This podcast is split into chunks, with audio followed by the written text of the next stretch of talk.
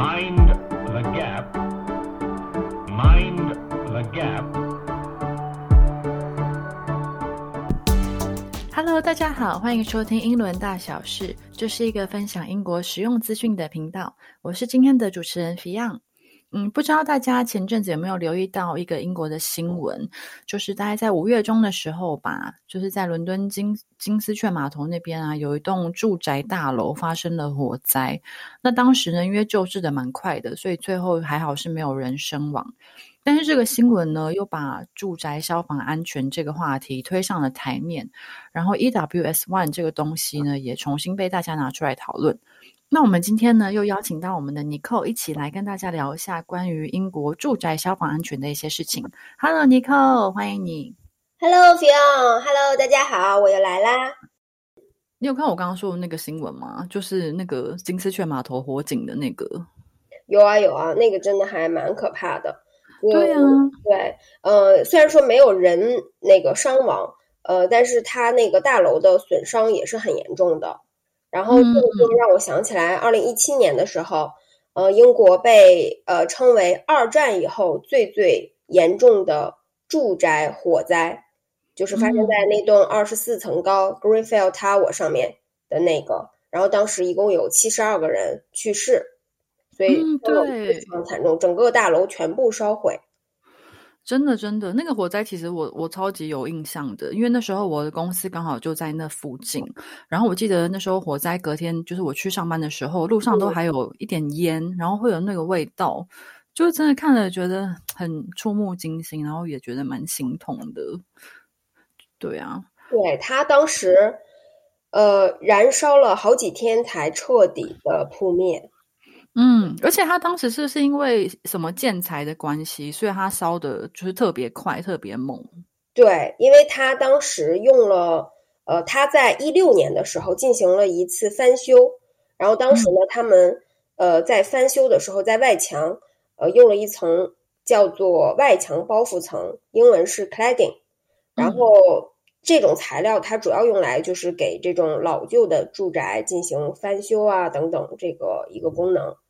然后刚才就是这一次金融城发生火灾，这一栋大楼也是因为建筑上面有这个材料，然后间接等于是一个催化剂，就是发生火灾并不是因为这个材料的原因，是因为其他的个人原因。但是发生完了以后，呃，这个材料在这个附近火源的附近，然后使这个火源发生的更加严重，然后而且是我们根本就无法控制的。到后来呢？呃，加上它的那个灭火系统也比较老旧，然后可能也有一些缺失吧，最后就没有办法去控制了。诶，那为什么这些建筑都是用这种 cladding 啊？嗯，这个的话其实是之前最最呃实用，然后性价比比较高的一种呃外墙的覆盖材料，所以其实很多建筑商他们都愿意用这个，因为它的功能性其实很好，可以防水呀，呃保温，然后也可以。呃，减少这个建筑的耗能，然后还能美化外观等等。但是呢，这种材料它的弱点就是它并不阻燃，一旦发生了大火，它就呃可以让它助燃，迅速蔓延。但是呃，一九年，二零一九年以后盖的新房子就不再会去使用这种材料了。哦，你说一九年之后就没有办法再用了？对的。但是因为之前就那你刚刚说那个 Greenfield Tower 那个火灾，所以才会有这样的新的规范出来嘛？对啊，当时因为这个火灾真的是太严重了嘛，所以当时英国政府就下令所有的高楼都必须重新进行消防检测，然后并且填写一个叫做 EWS One 的一个表格，叫外墙防火审查表 （External Wall System）。它要对每一栋大楼都重新进行评定，那这个表格是英国皇家建筑协会出台的，然后它做了一次又一次的修正，然后和改进，直到呃二零二零年十一月的时候，它现在是它最新的一个规定，就是外墙包覆层，只要是有外墙包覆层的建筑的业主，或者是你是十一米以上的建筑，你。这个业主想要进行房屋交易或者是按揭贷款这些操作的时候，必须要提供一个合格的 EWS One。嗯，对，哦，OK，那所以你说合格，那所以它是怎么评定的呢？它这个评定其实也挺复杂的。呃，嗯简单来说吧，它分为两个类别，A 类和 B 类。那 A 类的话呢，指的就是外墙不太会有易燃材料的建筑。呃，B 类呢，指的就是非常确认的你存在易燃材料的建筑。呃，嗯虽然说 A 类证书它会呃指的就是呃低风险的建筑，但是呢，这些专家认为，即使是这样的建筑，它的某些空间也有可能存在这种呃 cladding，比如说呃阳台或者是天台等等。所以说，其实对 A 类建筑，它的审核也一样非常严格。嗯检查以后呢，它这个呃专家会根据呃风险进行不同的评估。A 类呢也分三级，有 A one、A two、A three。如果你拿到的是 A one 评级，那你就是非常庆幸了，这个建筑嗯不需要做任何修补。就是合格就对了。对对对，就是完美了，不用担心。那如果要是 A two 的话，你就要再进行小范围的第二次的审核，直到确认你到底有没有这个风险。那嗯如果你要是这个建筑拿到的是 A 三建筑呃的类别，你就肯定是要有一定的小的工程量要进行一个修补。哦，所以 A 三等于就是不太合格，要再去做整补修这样子。对，就是相对来说工作量会比较小的一些个修补。对，然嗯嗯然后呢，B 类它分为两个级别，B one、B two。如果要是 B one 的话，就会说你是呃低风险的一个建筑，嗯呃，就算你是合格。但是如果你要是被评为 B two 的话，你就是完全没有达标，然后那你要进行修补和这个改善的工作就会非常大。哦，所以照你刚刚这样说的，就是反正 A one、A two 的人就是合格就对了。对，还有 B one 也是合格的。嗯嗯嗯。所以说不合格的就是 A 三跟对 B two。对，嗯嗯嗯，了解。哎，所以这个就是审查表啊，EWS One 是每一个屋主都需要有的东西吗？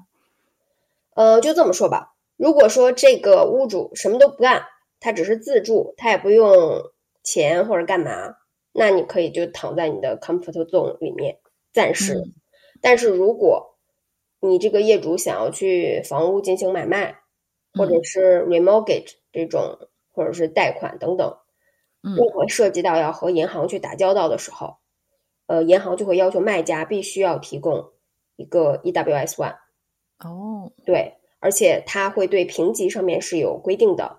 那如果你要是评级在 A one、A two 或者是 B one，你是 OK，贷款这块儿没有什么影响。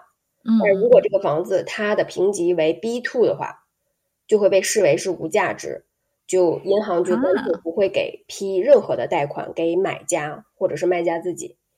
所以即使说，对，即使说这个屋主他愿意去自己主动去降价出售，那在这种情况之下，很少会有买家谁愿意去 take 这种风险，对吧？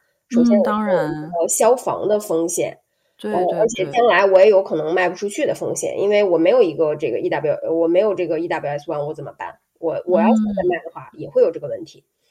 另外呢，他如果真的要买，他只能是全款现金来购买，所以哦，因为就是没有银行要贷款对呀。对，所以说经济哦上也有压力，然后风险上又有，那这个房子就根本就没办法在市面上出售嘛。